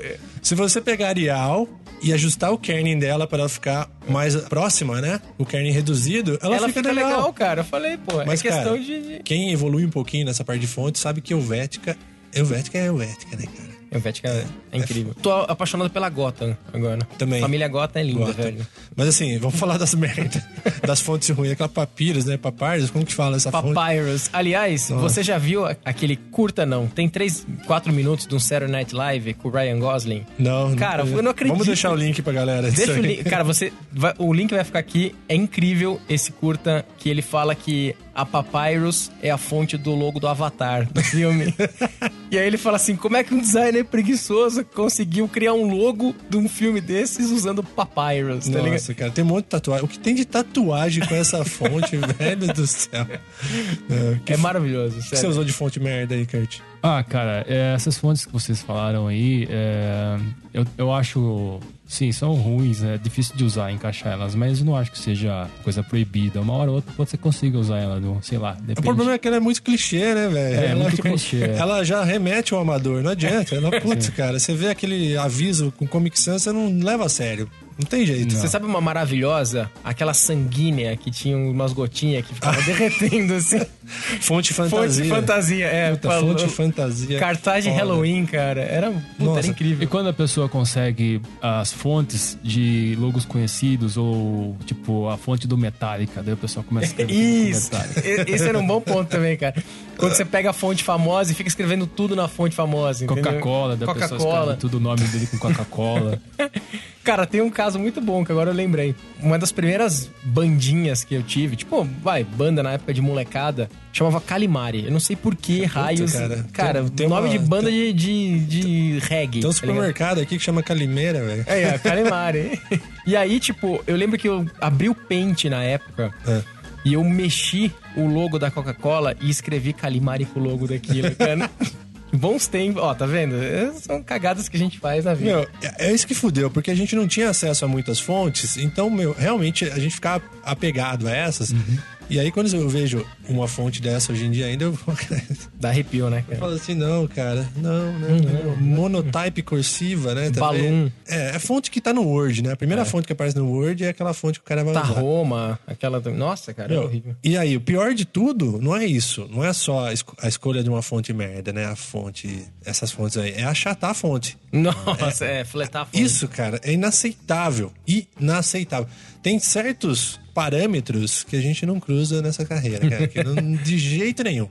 Por exemplo, a Chata Fonte é uma delas. Maior a sinalizadora aí de amadorismo. Você vê um designer merda, como, como seria um designer merda? Escolhe uma fonte ruim, achata a fonte, não sabe usar espaçamento, kern muito, né? Kern tá falando. Nem sabe o que é kern, né? Não sabe usar kern, né? Entre linhas, parágrafo e tal. O que mais? que, que faz um designer merda? Porra, mais que isso? Ah, outra coisa que faz um designer merda. Achata Sem Foto, né? contraste, botar fundo. Isso, Também. é. Fonte colorida em cima de fundo, com cor, que é assim. Muito contraste ou pouco contraste? É, exatamente. Muitas nem- fontes, muitas fontes também. Muita, é isso. É isso é muito legal, cara. Muitas fontes no mesmo, no mesmo layout, cara. É maravilhoso isso, cara. Outra coisa que eu vejo que é sinalizador total de amador, assim, é duas coisas, né? É, aquela, é utilizar as cores da paleta primária do Corel. Aquele azul desgraçado, que você não sabe se é roxo, se é azul. verdade, hein? Todo mundo usa. Além de usar a paleta do Corel, aquela primária, exportam tudo em CMYK e fica aquela cor lavada. O cara não Sim. sabe que pra internet tem que ser RGB, né? Porque provavelmente aquele padrão de cor era RGB. Corel, isso é clássico, cara. O Corel é por o cara não, lógico que ele não vai configurar nada no Corel. Por padrão ele vem RGB, né? Vai tudo CMYK, na verdade. É CMYK, né? É, aí exporta CMYK e usa na internet, fica aquela cor lavada, né? Aquele azul clássico do Corel, e eles ficam presos naquela paleta de cores. Pra completar ainda essa desgraça, você usa aquele drop shadow do, do Corel que é tenebroso. Nossa senhora, drop shadow. Aquela sombrinha da fonte no E Corel o, é clássica. o bevel emboss que você dava... Isso, é, também tem isso também. Puta, a festa cara. da sombra, botar sombra em tudo e esse Evan Boss. Meu Deus do céu. Mas a, a sombra do Corel é uma coisa que você bate o olho e você sabe que é sombra do Corel. É. Ela é renderizada de uma forma tão feia, cara, meio quadriculada. você... Lembra quando você tinha, por exemplo, é, o cara começava a criar o layout, aí ele não se preocupava no tamanho nem na pixelagem dele. Aí ele criava um, um arquivo X, vai, 300, eh, sei lá, 10 por 10 centímetros. Só que tava em 72 dpi. Aí o rapaz vai lá, joga aquela, aquela fonte, cria o shadow, dá um drop shadow por baixo. Aí ele fala assim, ih, rapaz, não dá pra imprimir isso, vou pôr em 300 dpi. Aí ele estoura, fica aquele shadow quadradão assim, que parece uma sombra de, do Minecraft, tá ligado? Os pixels do tamanho do... O cara parece o do Minecraft, a hora que estoura o tamanho do... Não, é foda, é foda, cara. Tem muitos elementos que você bate o olho e você fala, não, cara. Não, é maravilhoso isso. Eu sofri bastante também com. Quando você vai fazer um layout pra, tra- por fazer um website, né? Você tem que configurar o arquivo de maneira diferente, né? Como você falou, tem que colocar o tamanho em pixels, aí você regula mais ou menos o tamanho e tal. E teve muito é, job que eu peguei que é, uma agência, eles só trabalhavam com design gráfico, mas eles queriam entrar para a área de web design. É, e daí eles faziam layout, o cara não sabia muito, não tinha muito noção de fazer layout para web, fazia uma coisa meio como se fosse imprimir. Sim, cara. Sim, e configurava, isso, configurava o arquivo tudo em centímetros ou em milímetros cor semic e, e as imagens daí chegava pra mim lá assim eu já falei várias vezes pra ele cara daí ele mandava pra mim tudo desconfigurado. Eu, eu tinha que configurar jogar no outro lugar aí tem que esticar daí tinha imagem que estourava que nem você falou aí nossa Cara, é isso um é trabalho muito bom, em né, dobro velho? É é uma refação idiota, né? Que não tem... Puta, é maravilhoso isso. Aí o clássico, né? O clássico absoluto do nosso tema aqui, que é o Logo in Word. Né? Esse é um clássico. Sensacional. Eu recebo Eu até tenho. hoje. Você recebe ainda Até hoje? hoje. Porra, cara, eu já cheguei a fazer absurdos e cúmulos de. Bom, isso, é- esse é padrão. De tirar foto do cartão de visita do cara, jogar pro Corel e, re- e vetorizar o logo em cima, cara. Mas sabe que é, aconteceu assim, ó. Eu lembro muito bem como que era na época. Chegou o Word, eu acho que a versão 97, 95, não sei, que veio com aqueles clip arts. Ah, Que o cara digitava e parecia 3D. É assim. Word Art, né? Word Art. Word Arts, é. Maravilhoso. Eu lembro que até eu achei impressionante. Falei, nossa. Na época eu nem era designer ainda, mas. É, é meio tridimensional, né? Puta, não, tipo, que não tinha parâmetro, não tinha referência, né? Metálico. Eu vi que o Word fazia, você escolhia ainda a textura e tal. Você fala, puta que pariu. Se eu tivesse uma empresa, eu ia fazer o logo assim. E tinha gente que já tinha feito. Tem Olá. empresa, tem empresa que visionário, eu cara. vejo um logo que é feito no Word Art Não é tá até possível, hoje. cara. Sério? Posso falar? É. Ah, é verdade, é verdade. Até hoje. Foda-se, vamos falar aqui. E já é, ficou aí. Ficou até hoje, hein? Viu? O Word Art ilustrou nossas capas de trabalho de escola. Trabalho de química lá. Clássico. Word Art, cara. Sempre. hein? Eram as capas mais bonitas aí. Os Nossa, falam, já- Nossa, você fez no computador, cara? Ó, como a gente já tinha um viés de designer naquela época. Você criava o texto, a chamada em Word Art e o fundo com aqueles papel de parede, ou papel pardo, ou aquele peixinho de areia, assim. Nossa. Cara, e olha que você vê que in- interessante. A gente olhava e gostava, achava Eu achava legal isso. Puta, que, que não tinha parâmetro, não tinha referência. E daí a gente pega um negócio desse hoje, a gente vai falar, nossa, que ridículo. É que nem calça boca de sino. Na época era legal, agora não é mais. Eu tô falando, cara. Só que calça boca de sino tá, já voltou e agora na moda. Você vai ver daqui uns 10 anos o nego fazendo logo em Word Art achando do caralho ainda, cara. Você vai ver. Eu lembrei de uma história, cara, que meu irmão contou, que é maravilhosa, cara. Que tem um cara que. Ele tá trabalhando numa agência focada em agronegócio agora. E ele faz muito mais a parte de SEO e de algumas campanhas de mídia de SEM e tal. SEO, pra quem não sabe, é Search Engine Optimization, é a otimização de site pra você melhorar teu ranqueamento, né? E ele. E aí um dia ele recebeu uma peça, eu tava junto com o cara que é diretor de arte lá. E esse cliente. É engraçado porque assim, ele cria os layouts dele baseado nas dicas que o guru dele dá por telefone ou por Skype, não sei. E aí, tipo, o cara fala que ele recebeu um, um arquivo, um pendrive, com umas fotos tudo embaixo, tipo, de uma águia, de uma coisa baixa resolução, só que o guru dele falou pra colocar aquela águia no canto superior da tela porque precisa, porque faz parte da, da função energética do, do layout, cara. Aí o cara põe umas cornucópia no meio do logo, do, do- do- do- da peça, umas peças em baixa resolução, mas ele tinha que sair o anúncio da revista dele com aquele composição. E sabe o que é pior? O cara anunciava na Globo Rural, anunciava em pequenas empresas grandes negócios, tipo, o cara anunciava em mídia de massa com umas- uns layout bizonho desses, tá ligado? E colocar easter egg nos. Já fizeram já? nunca O cara fiz. dá um zoom, zoom, zoom, zoom, zoom. Vejo uma, uma piroca ali. Assim. imagino que você deve ter feito isso, né? É a cara dele fazer isso aí. Mensagem subliminar. Aí chega pro amigo assim, quietinho, ah, que é o que eu fiz. Que eu... Aquele arquivo escrito lá, cliente filha da puta, 2.0, versão final, Versão final. acaba indo pro cliente, né? Vai tomar o- no cu, o- job filha da puta V4. assim, tá?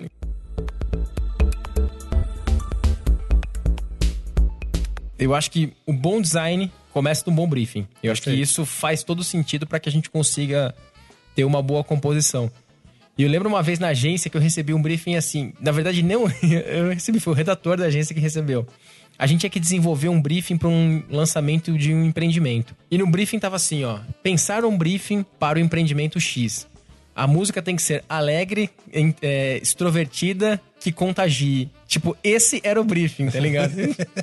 Eu poderia colocar uma polca e o cara achar legal aquilo, porque é uma música alegre, contagia, extrovertida. entendeu? Mas tinha que pensar na porra do texto que tivesse, que transmitisse isso. Mas assim, Acho que o lance aí é de você conseguir transmitir isso de uma, aliás, de uma forma mais, mais eficaz, né? Pra que você tenha um bom briefing. Eu acho que chegaram a imprimir esse briefing na época, cara, e colocaram na agência colado na parede, isso, porque era muito bom, cara. A gente tinha uns briefings bem legais aí na época da que a gente trabalhou junto da Tinha, agência. cara, tinha, velho. Era os briefings mais malucos que eu já vi. Tinha, cara, era uns briefings surreal, né, cara? Você lembra de alguns?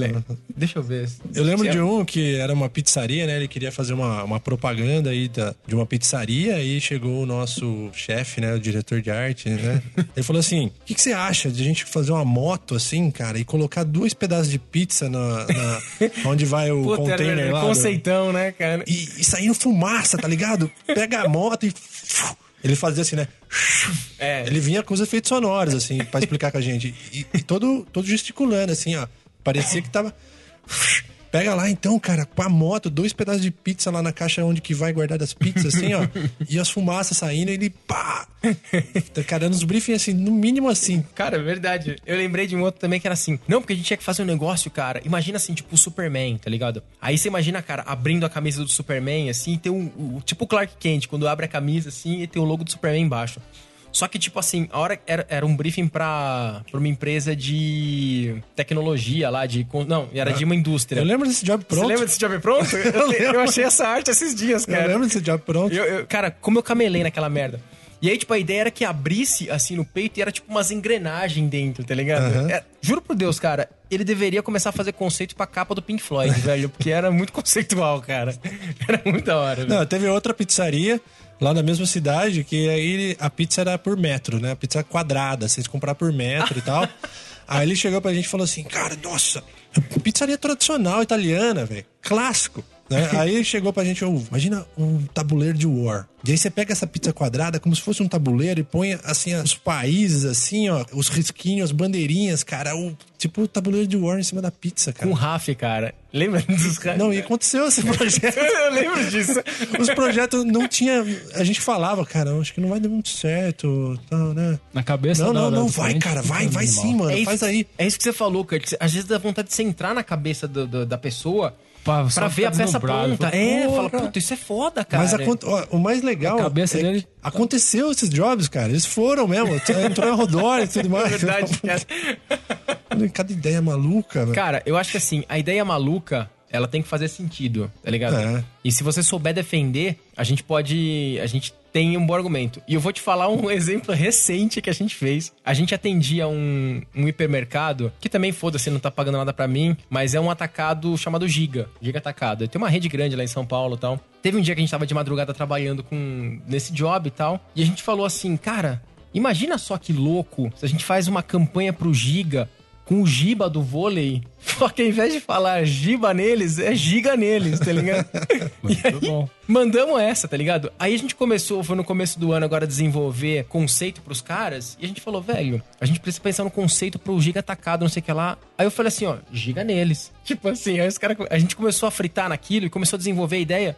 Falou, cara, isso é surreal, isso é idiota, não vai dar certo. Só que assim, a ideia ruim, ou pra você é, validar uma ideia, você tem que levar pra casa, dormir, pôr a cabeça no travesseiro, acordar. Se ela continuar fazendo sentido, você deve investir nela, cara. Tipo assim, aí a gente começou a pensar, pô, é atacado, é preço, é faz sentido a chamada ser popular, entendeu?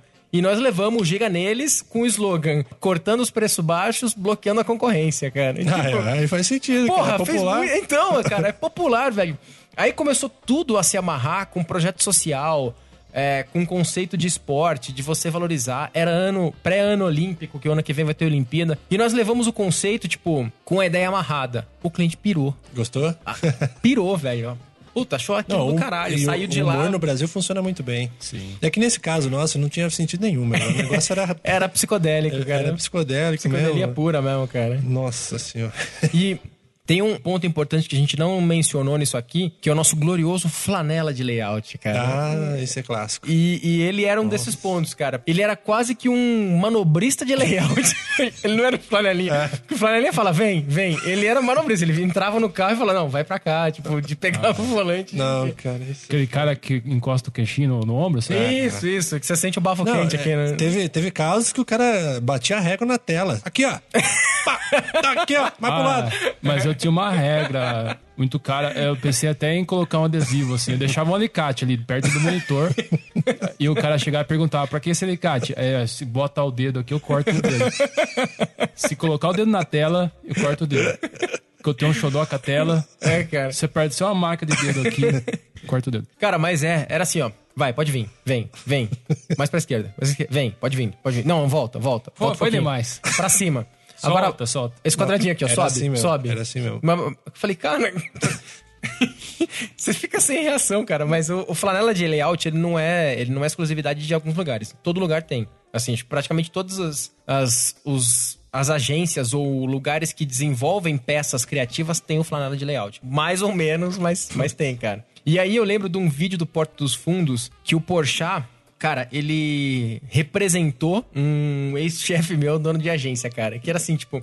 O nome do vídeo era Brainstorm. E era pra fazer um conceito sobre, tipo, a Bíblia, tá ligado? Aí ele falou assim, ó. Cara, é um conceitão, assim, ó, um negócio, sabe, que explode, assim, tipo, ó, imagina, um cara assim, tipo, meio, meio mendigo, meio Jesus, assim, ó, pensa Jesus assim, ó, conceitão, um cara, mas, mas pensa. Aí ele faz assim, ó, explode a cabeça, cara, o negócio aqui, ó, pensa nesse conceitão, cara. E, velho, era exatamente igual quando o cara começava a desenvolver projeto. Não, ó, você tem que fazer um conceitão, uma coisa meio aqui assim, ó. E eu falei, velho, isso deve ter em todo lugar, cara. Acho que todo dono, todo cara criativo, ele deve ter esse mesmo viés, entendeu? Vamos deixar esse link aí pro pessoal também. Pessoal, a galera que que chega até o Tantos Pixels através dos agregadores, aí Spotify, iTunes, acesse o site tantospixels.com.br, porque no post desse episódio você tem lá fotos do episódio, você tem detalhes, links, pra vocês pegarem essas referências que a gente tá deixando lá, beleza? Boa. Curtiu o assunto. Cortou. que merda. Matou a foda, tá Matou. ligado? Ah, Foda, edição hein, depois Cassiano? você resolve. Ai, caramba. Eu lembrei de uma outra história, né? Já a gente tá puxando história. Vamos Tá continuar nas histórias aí. Lembrei de uma outra história dessas daí que faz você repensar a vida. repensar se você deveria ter nascido. Porque assim, o cliente pegou, falou: ah, não, legal, me faz aí o cartaz aí do evento. Ok. Desenvolvi, né? Ele passou o logo e tal. Na- Natural de um designer é usar elementos que harmonizem com a composição, ou seja, fontes que harmonizem, né, poucas fontes, é, cores relacionadas, né? E coisas assim. E o logo do, do cliente, ele era um ouro velho, assim, sabe? Um, um ouro fosco, assim. E aí, alguns elementos da arte, foi utilizada essa mesma tonalidade de ouro, assim, fosco e tal, exatamente do logo. Quando apresentou o layout, o cliente só chegou e falou assim: Ah, eu não gostei, cara. Essa cor de cocô de nenê que você colocou aí é muito, muito feia. Eu falei: É, eu peguei do logo da sua, do seu evento. Tipo, cara, vai falar o que pro cliente desse, Espetacular, cara? Cara, espetacular. A opinião do cliente. Eu já cheguei a fazer arte que o cara pegou e respondeu assim via WhatsApp. Oh, eu recebi aqui, viu? Tô dando uma olhada aqui na arte, gostei, mas assim, meu, meu motorista aqui falou que tá meio estranho. Então faz outra proposta aí. Lucão, a frase gostei, mas faz outra. Mas, gostei, mas, É, gostei, acabou. mas, cara, é o. Tchau. É o bordão maior que tem, cara. Porque, tipo assim, porra, você gostou? Ok, desenvolve. Mas é, é geralmente assim, ó. Cara, eu gostei, mas vamos fazer mais duas outras versões pra gente ver como é que fica. Vai que fica melhor. Porra, Nossa, cara. É, é isso, esse é, um- é o principal erro do, do designer iniciante é oferecer várias propostas. Se educar o cliente dessa forma, você tá fudido, cara. Você tá Mas- fudido. Você sabe que muitas vezes você acaba criando dois ou três linhas de conceito porque você nunca sabe o que, que você vai defender, ou se o cliente vai gostar, Pra tentar evitar a refação. Só que Sim, assim, sim. Se você não estressa o suficiente uma- um conceito, dificilmente você vai conseguir desdobrar outros dois bons que você reacredita, que você realmente acredita, entendeu? Então, cara, pô, acredita na porra da ideia e vai. É, acredita entendeu? na porra da ideia. O logo é assim também. Se você apresentar 10 logos lá, porque você é um designer merda, é certeza, cara. você apresentou 10 logos. Cara, mas eu já, já tive uma visão de outro, de, de outro lado. Quando eu já desenvolvia sistema, eu trabalhava, trabalhei para um cara que tinha uma startup e tal, e ele contratou três agências para desenvolver a identidade visual deles. E eu vi exatamente, cara, como o cliente a cabecinha do cliente. Foi é, primeiro apresentar a agência 1, mostrou lá, tal, ok, agência 2, agência 3 veio com a apresentação, pegou, mostrou e conversou, falou, ah, isso aqui remete tal, não sei o que lá. E o, o logo menos bonito, na minha opinião, era daquela agência. Mas os caras fizeram uma apresentação, mas levaram no colo, assim, o cliente, passaram a mão na cabeça dele e falaram: Isso aqui faz tal coisa, remete tal coisa, Grécia Antiga, e papapá, papapá, papapá.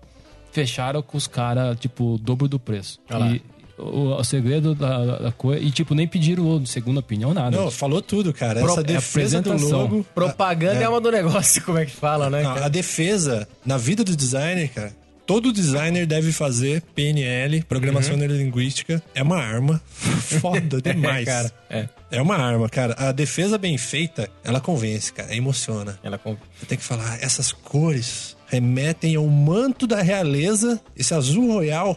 Tem que tocar emocional do cliente. É, cara. É. E eu vou te falar, eu não lembro quem, qual agência foi, mas teve uma concorrência que uma agência foi apresentar um job pro Outback na época. Era pra ser uma das, das agências do Outback. E o que que eles fizeram? Eles reproduziram um restaurante Outback na sala de reunião no dia da apresentação de conceito pro cliente. Cara, por mais que fosse uma bosta a campanha, pro porra do dono da Outback sentar na sala de reunião e se sentir como se estivesse no restaurante dele, ou de você ter se preocupado em ter feito toda essa ambientação para trazer essa defesa, você já vai é, programado ou predisposto a aceitar aquele conceito porque você tá já induzido naquilo, entendeu? Então, a galera fala assim, pô, tua ideia é boa? É boa. Se você não souber defender, ela vira uma merda, entendeu? Então, assim, é, por mais que o conceito seja legal, seja sólido, seja consistente, você tem que saber vender, porque às vezes um conceito merda se torna bom no teu speech de venda, entendeu? Então, Total, total.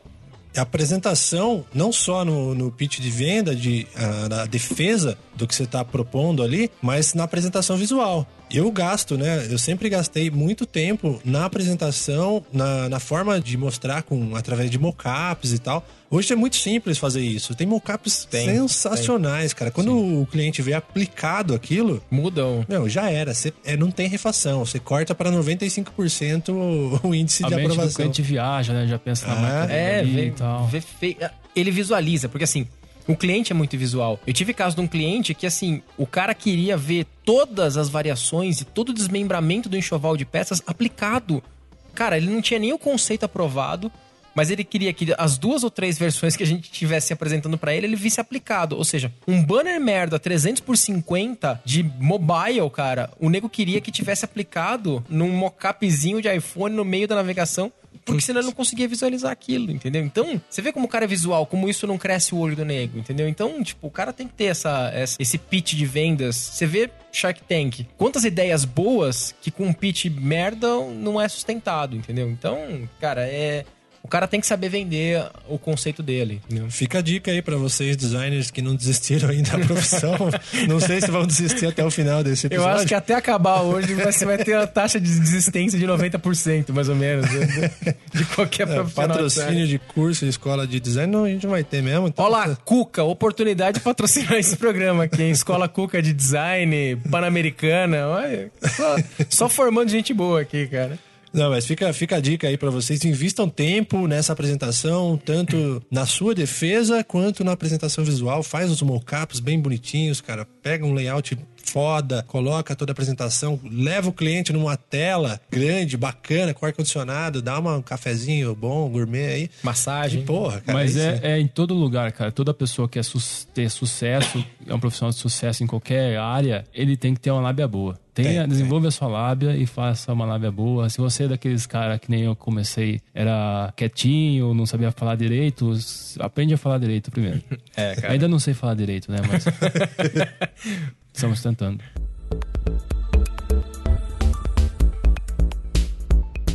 Então, aqui pro último bloquinho, vamos falar sobre presente, futuro e coisas atuais aí, porque hoje, né, passamos por todo esse, esse verdadeiro purgatório aí na vida de um, de um designer, de um Pois é. fudido.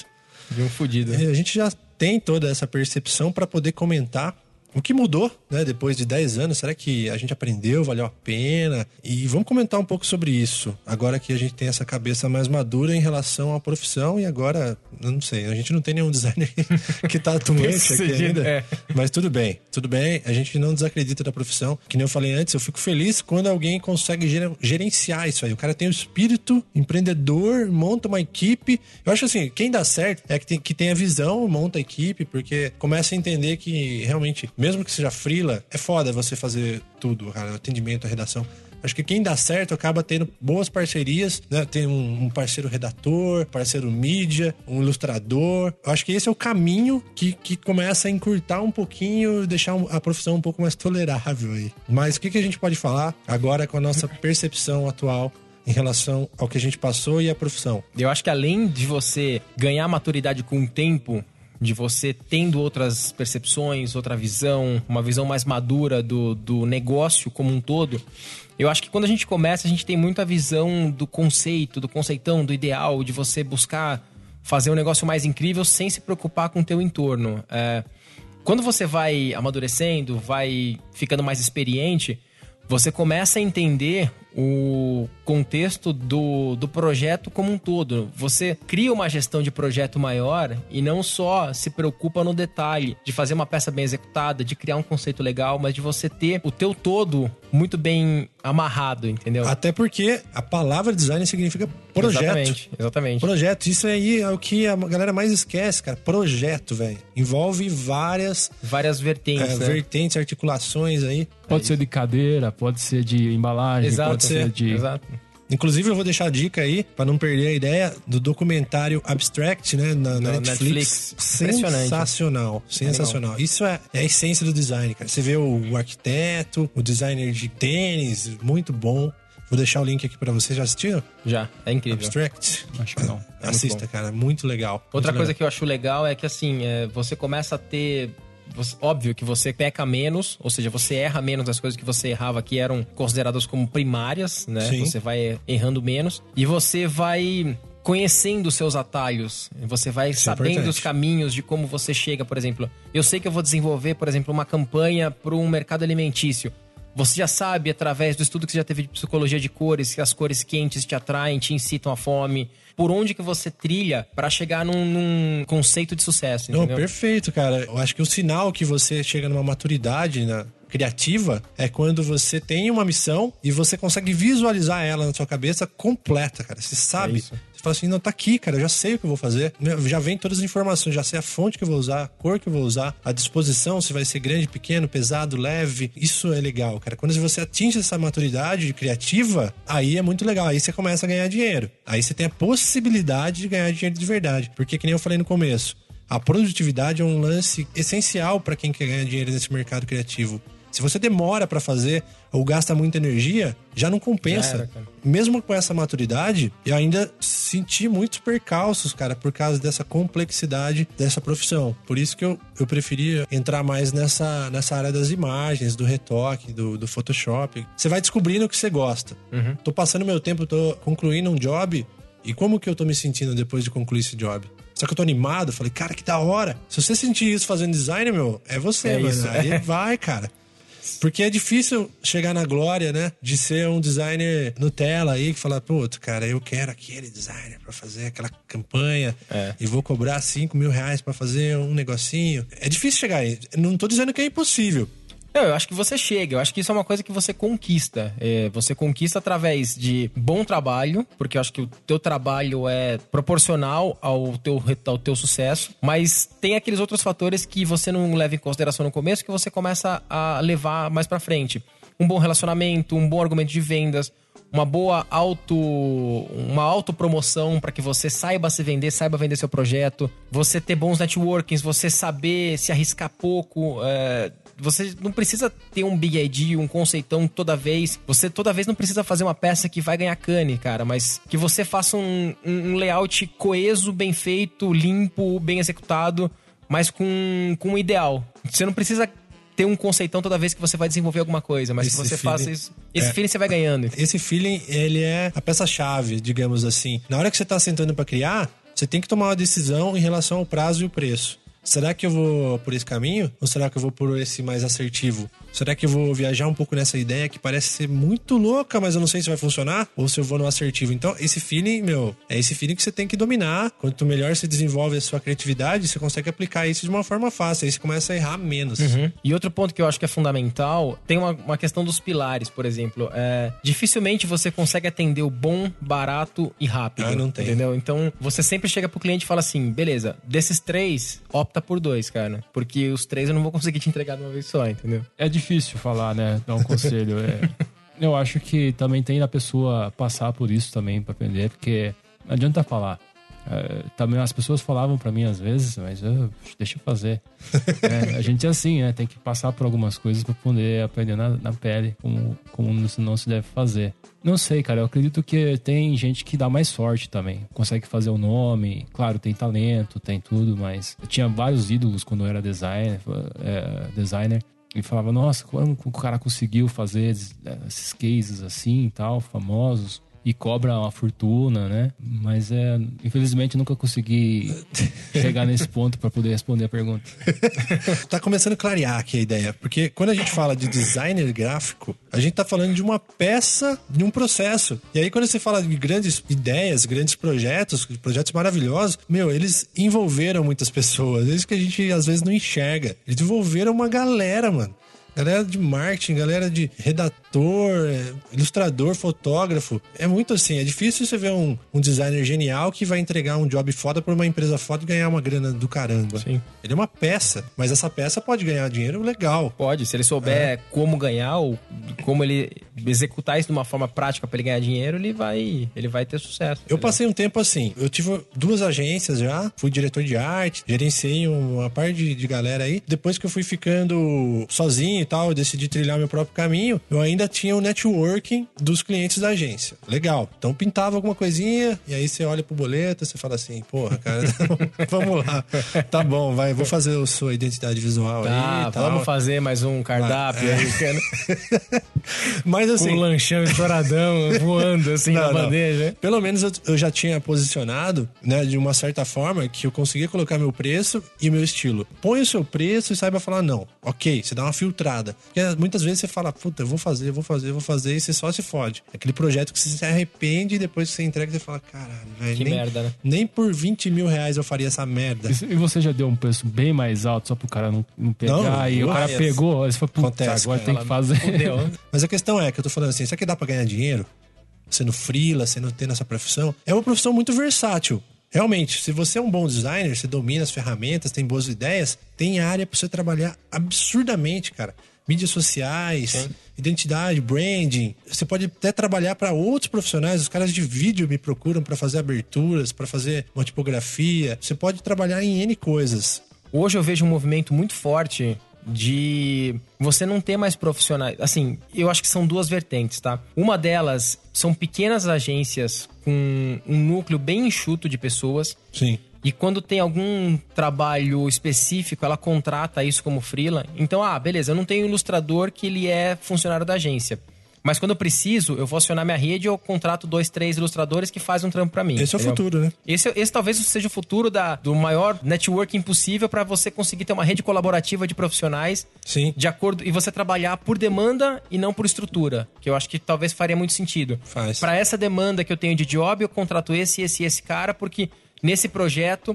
E aí você dá valor, por exemplo, no gerente de projetos, no cara que é o GP que desenvolve o projeto, que aí ele consegue ter uma visão macro, essa visão holística de saber o que, que precisa para cada demanda. Sim. E você tem um outro lado que, assim, eu brinquei até um dia, eu falei assim, cara, a agência vai acabar. E isso é, é, um perigo e não tô desencorajando quem tá entrando no mercado de trabalho agora. Mas assim, cada vez mais as empresas estão trabalhando com células in-house. Ou seja, elas montam uma estrutura de agência dentro da própria empresa. Porque Sim. aí elas têm um controle maior de entendimento do conceito da empresa. Porque agências às vezes tem 20, 30, 40 clientes dentro da casa e você faz job para um dia é alimentação, outro dia é empreendimento, outro é estrutura de tecnologia. Então, você tem diversos segmentos que você atua lá dentro com frentes muito diferentes, entendeu? E às vezes você não consegue sentir a real necessidade que a empresa tem quando ela te procura para um job. Às vezes tem um, uma linha criativa, uma paleta de cor, um conceito que a empresa já segue, que quando você traz o job solto para dentro da agência, você não consegue ter essa mesma visão de o cara que está dentro da empresa. Então você vê a House, no caso, ela acaba suprindo essa necessidade que a empresa tem de ter uma agência que entenda realmente o cliente, entendeu? Então você tem essas duas vertentes. A agência enxugando o operacional e trabalhando por demanda e as empresas trazendo o profissional lá para dentro para entender realmente o que, que ela precisa, entendeu? Talvez esse vai ser o modelo dos próximos 20 anos, assim, eu tenho 10, 20 trabalhado anos. dessa forma e tem funcionado bem. Porque como eu tô me especializando na parte de retoque e fotografia, e eu tô atendendo outras agências, tô atendendo, e outras. Os caras que trabalhavam comigo na agência, eles continuam sendo parceiros. Legal. Eu mando job, os caras mandam. Tem um caminho pra ganhar uma grana? Tem. É a questão de você se especializar, por exemplo. Eu comecei a focar em mídia digital em 2011, 2011 para 2012. Foi a época que a mídia digital começou a realmente ter uma força, um advento muito, muito maior do que tinha, sei lá, há 10, 15 anos atrás, entendeu? Você vai se desenvolvendo, vai se especializando, vai se certificando, porque também é importante você não ficar parado. A galera às vezes quer muito na imediatismo, mas também não, não se, se credencia ou se valoriza para ter o seu passe valorizado pro mercado, entendeu? E hoje, apesar de ter passado por freela, ter passado por agência, hoje eu tô em agência, mas assim, eu ainda recebo propostas de gente assim me chamando para freela para certas coisas, tipo, eu cheguei a trabalhar numa agência, saí da agência e a agência me contratou como freela para fazer campanha de mídia, entendeu? Então, tipo, é, é muito louco essa questão de você ter um networking legal e você se tornar um especialista em tal coisa, porque você começa a ter um endosso, você dá um endosso do mercado para uma coisa que você faz, entendeu? Verdade. Então isso é importante. É, network é muito importante mesmo. E o bom mesmo é pegar esses trabalhos de agência aí, freela aí, que a agência já tá tudo mastigado para você e você faz e pronto. Você não tem que cobrar o cara depois, né? Vamos dar uma dica final cada um aí sobre essa profissão. Pra dar uma dica pra galera aí, o que, que você recomenda passando tudo isso que a gente viveu aí, essa merda aí, essa vida de fudido, Vida literalmente. de fudido. Aliás, por que, que você colocou o Nacho Libre como capa do episódio? Ah, porque, cara, eu achei ele. É, assim, é vida de É, fudido. Ele é cara. um frileiro, né? Você podia pôr o Charlinho, tá ligado? Do Hermes e Renato. Que Charlie, eu não conheço. Depois eu vou te. Vou deixar o link aqui também. É um brasileirinho. Ah, Olha, a dica ah, que eu vou dar serve para mais coisas, não só para serve para vidas. Aprender a, antes de tudo, reconhecer os seus pontos fracos e tentar sempre melhorá-los, porque é, como eu falei, a gente às vezes é bom designer, mas é, peca em outros assuntos, outras paradas aí, como a parte administrativa, o, o de vendas. Então é preciso reconhecer os seus pontos, fra os seus pontos fracos e saber melhorá-los. o que eu posso deixar de dica pra vocês é difícil falar sem ter que recomendar que você realmente tenha um tempo aí no purgatório aí, passe por essa desgraça. Mas assim, Uma eterna pode- ilha de Lost, né, cara? Mas você pode se fuder um pouquinho no começo, entrar, ser assistente, passar por esse negócio de flanelinha aí, tomar uma reguada no monitor. Beleza, junta sua grana, compra seu equipamento, faz o seu network, vai pulando em degraus e vai achando onde você gosta mais de atuar, cara. Porque o mercado de design ele é muito amplo. É legal ter essa atenção. Experimenta, conhece pessoas, trabalha junto, absorve o máximo que você puder e vai direcionando sua energia pra onde você gosta, cara. A hora que você conclui um job e fala, puta, cara, eu gosto muito de fazer isso. De repente você vai ficar um especialista no Photoshop, de repente você vai cair pra mídias, que nem o Leandro aconteceu, de repente você muda de profissão, você fala, não quero essa merda. E assim por diante. Abre uma franquia, né? Do, do Café do Ponto. É. Tipo, Às vezes cai também pro lado de diagramação também, né? Trabalhar em jornal, com essas coisas assim, tem muito. O mercado tem, designer o mercado é, é foda, sem desanimar, né? A gente falou um monte de coisa, mas é um mercado que não vai acabar tão cedo e a- as mídias estão, assim, a necessidade de produção de mídia é cada vez maior. né? Pensando até, a gente fez o episódio sobre vídeo e tá tudo, tudo ligado, cara. Você precisa produzir marketing digital, marketing online e, meu, precisa de designer, não adianta. Pra tudo precisa do, do designer. Eu acho que assim, o que, que eu poderia falar pro. Não pro Leandro de 15 anos atrás, ou pra alguém que tá começando agora. Eu acho que o primeiro ponto é. Faça o que você gosta, independentemente do que seja. Pode parecer utópico isso, mas, cara, você trabalhar infeliz, apesar de você ter a pressão do boleto, é uma bosta. Então, assim, faz o que você gosta, independentemente do que você acha que se vai dar certo ou não. Puta, eu gosto de cinema e TV. Velho, vai atrás disso. Faz produção. Você vai ter um mercado se você souber aonde e como. Tá? Eu acho que é muito importante esse ponto. Outro ponto é referência. Cara, lê muito, pesquisa muito, vai atrás de referência, busca inspiração de pessoas que você acha que são é, inspiradores pra você, tá? Então busca essas referências pra você. Outro ponto que é importantíssimo é se atualize. Tem gente que quer muito, e principalmente essa geração é, Z, que eles chamam agora, que é a geração do imediato, que é a geração do agora. É, às vezes eu vejo pela equipe, o, o próprio pessoal do, do meu time, às vezes os caras querem, sei lá, alçar voos maiores, o cara quer virar diretor com um ano de agência, com dois anos de cadeira. Tipo, calma, cara. Você tem o seu processo de maturação, você tem o seu processo de experiência que você precisa passar para que você consiga se desenvolver. Também se valorize, sabe? É, vai atrás, estuda, faz cursos, se especializa, se aprimora, se credencia, tem certificado, é, busca referência para você ser um bom valor de produto, para que o mercado te veja com bons olhos e valorize seu passe para que você comece a ser valorizado, entendeu? E como que o pessoal enxerga você? Tem um caminho aí muito interessante que a gente é tá batendo essa tecla há muito tempo. Projeto autoral. É isso. Hoje em dia, currículo seu não vale mais bosta nenhuma, cara. Faculdade. Nem formação também. Formação. Cara. O cara quer ver o que você é capaz de fazer. Você mostrar um trabalho muito bom, um domínio na, da ferramenta, assim, você não importa nada disso. Você tem que mostrar um trabalho legal, cara. O que importa é o que você é capaz de fazer. Então faz alguns projetos autorais, mostra aí seu trabalho, já era. Mas foi a história que você falou, da questão da pessoa vai desenvolver uma peça, ela não tem nem caminho. Ela abre o computador, ela pega uma folha em branco, no, tipo, no, no Photoshop, no, no Illustrator, e já começa a criar. Cara, ela não passa pelo RAF, pelo conceito, pelo estudo, pelas referências, nada. Ela já vai direto para a fonte, entendeu? Então, você vê que tem etapas ali que a pessoa corta que ela sabe que vai influenciar no trabalho final dela, entendeu? Pra você comprar uma música, você começa com o violãozinho, depois você põe uma bateria, depois é você isso. põe a guitarra. É isso. Uma coisa, uma dica importante também é invista numa cadeira boa, porque no começo eu usava uma cadeira de, de madeira, aquelas que tem a palha, sabe? Caixote de cerveja. É, fiquei bastante tempo usando essa cadeira e eu tenho as marcas da palha na minha bunda até hoje.